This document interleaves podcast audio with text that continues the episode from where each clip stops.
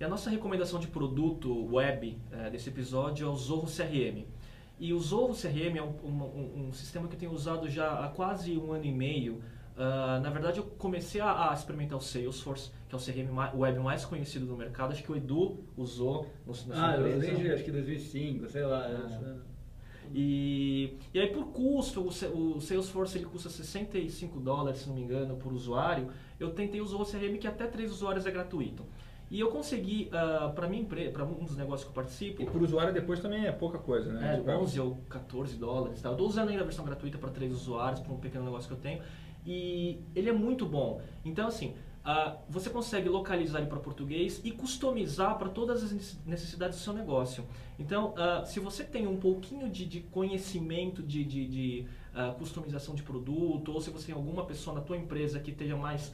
É, intimidade né, com, com sistemas, eu acho que o Zoho CRM ele é excelente, melhor do que outros como Sugar CRM e, e, e outros. Você está usando é. também, né, Miguel? Estou começando a usar, assim, testando e tudo mais. Até uma das coisas que se alguém tiver e mandar o link para a gente, a gente é nosso legal. Se alguém conhecer alguma empresa que faz esse tipo de customização e serviço, é uma coisa legal da gente ah. indicar aí, porque acho que tem mercado para isso, Sim. né? De tipo alguém que faz o setup para você, que customiza e tudo mais.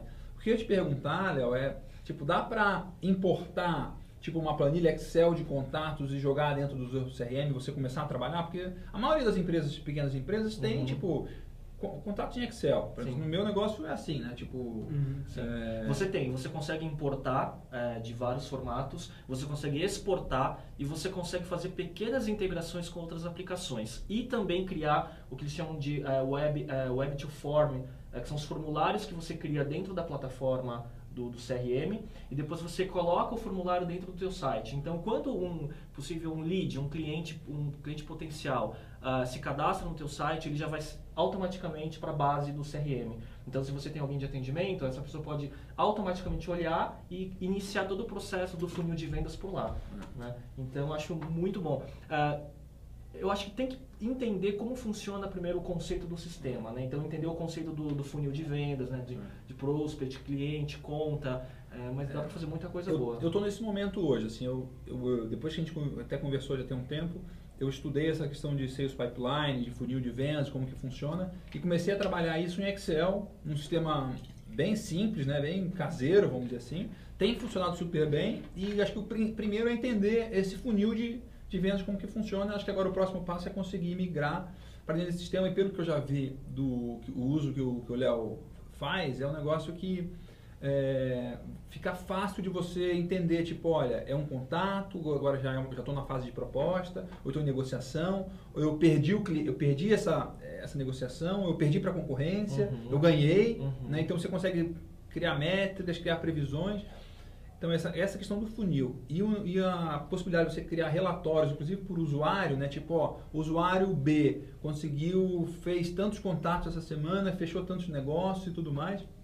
Nesse formato eu acho muito prático, eu acho que é, é muito o que eu preciso, é muito o que eu quero, né? De poder acompanhar, entender o que está acontecendo e usar esse desse relatório como uma maneira de, de, de, de entender como as pessoas estão trabalhando, conseguir dar feedback, conseguir né, é, interagir com, com a equipe de uma forma mais, mais fácil e, e mais escalável também. Eu acho que se tiver duas pessoas ou dez pessoas trabalhando nesse formato, acho que é uhum. bem mais prático. Né? Ah, eu tenho uma experiência longa, assim, eu acho, com o High-Rise e com o Salesforce, assim, e problemas com os dois. Assim. No caso do High-Rise, é um sistema, assim, muito simples demais, é. Muito simples e muito pouco customizável, assim. Então, assim, é só um banco de dados e o que você, e o histórico dele, assim. Mas isso é, emitir, perfil, é produto 37 Signals. Você não consegue é emitir aquilo. nenhum relatório. Isso faz muita falta é. quando, o negócio começa a ficar um pouco mais complexo.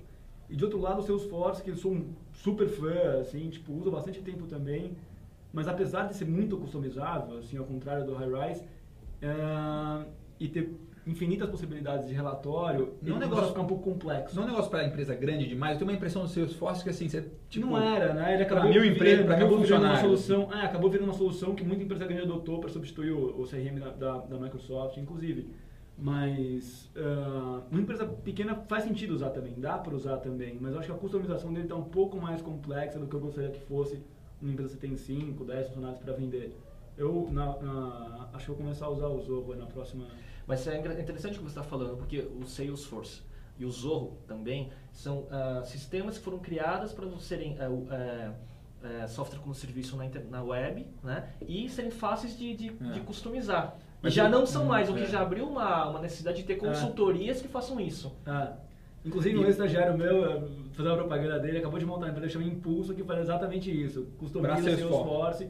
É, Salesforce e outros sistemas. Zorro ele customiza? Os outros que ele não conhece, assim. Ele trabalhou bastante com o Salesforce. Mas para quem mas... já trabalha com Salesforce, customizar é, outra a, plataforma a lógica é não é tão difícil. É, é.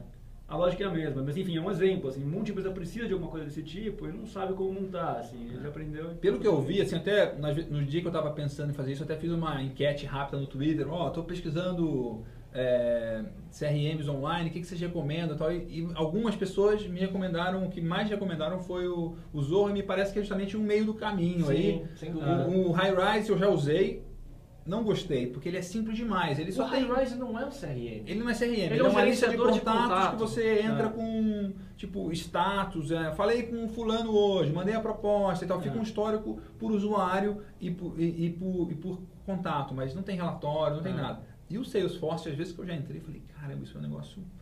É muito complicado, é, tipo, é é um foguete quando eu preciso de um fusquinha ah. turbinado. Entendeu? Ou, na verdade, ele pode ser simples, mas para você simplificar o Salesforce, você vai precisar de ajuda de consultores. Ah, tem que contratar, não, é eu acho. Tem que contratar. A gente contratou nessa última empresa. E o, o, e o Rebrise acho que não é CRM mesmo. CRM tem que ter funil de vendas e tem que Sim, ter relatório. É, não, não é CRM. Sim.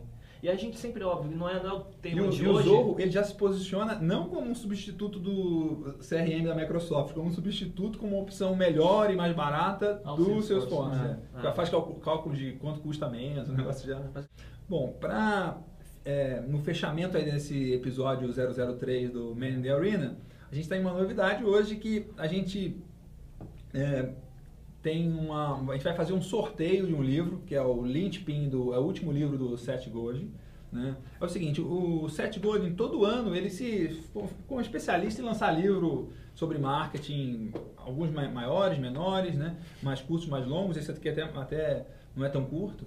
E ele, todo ano ele lança um livro e todo ano ele inventa um negócio diferente para vender o livro dele é, de, de, forma diferente. Por exemplo, esse ano ele fez, só deu entrevista para blog, e antes de lançar o livro, ele mandou para todo mundo que ele conhece, anunciou no blog dele, está na rede Tribes dele, que é o meu caso. Ele mandou uma mensagem falando assim: ó, eu vou lançar o livro no final de janeiro. Se você quiser, eu vou mandar um livro é, antecipado para vocês. Se você é, doar 30 dólares para a Acumen Fund, que é uma, uma, uma ONG. uma, ONG. que ele apoia, que ele ajuda, que ele estimula. Né? Então, se você doar 30 dólares para ele, eu vou te mandar um livro é, um advance copy, né, uma, uma, um, um, livro antes de lançar para você poder ler e tal, tá na frente dos outros e, né, e, e poder né, usufruir do livro antes. Eu fiz isso, né? Tipo, como um bom fã do Seth Godin, fiz isso, né, doei o dinheiro lá para na Command Fund e ganhei o livro. E eu também comprei o livro no, no, Kindle. Então a gente tem o livro na edição capa dura e tá novinho, zero bala, né? Vem, vindo diretamente do Seth Godin. Vamos sortear entre os nossos amigos leitores e. Tá autografada pelo Seth é, Godin? Não, pelo autograf... Miguel, pelo Miguel. e, então a gente vai postar aí a maneira que a gente vai fazer para a logística desse, desse sorteio. Provavelmente a gente vai fazer um negócio de um cadastro simples, de nome, e-mail e... A mecânica a gente vai colocar na nossa fanpage do, uh, do Facebook, então... É... Vai twittar também, provavelmente. Sim, né? sim. Então acompanhem. Chegando a, ao final de mais um Man in the Arena, o, o vídeo podcast sobre empreendedorismo e cultura digital de Léo Cuba e Miguel Cavalcante. Nosso agradecimento especial hoje vai para o pessoal da HSM, em especial Adriana Salles Gomes e Jorge Carvalho, que postaram aí o nosso vídeo né, no, no blog da HSM. Pessoal, muito obrigado. E a gente quer enfatizar uh, que todas as novidades a gente está colocando na nossa fanpage do Facebook, então participem. Uh, lembrando que o, as instruções do sorteio do livro do Linchpin do Set Gold a gente vai colocar no Facebook. Então circulem por lá que a conversa está acontecendo por lá. O, inclusive o Léo fez uma sequência de fotos aqui de bastidores do, dessa filmagem, vai novamente postar no, no Facebook fanpage. É que a gente está num lugar bacana, né? É. Pessoal, muito obrigado. Esse é o Man the Arena. Um abraço.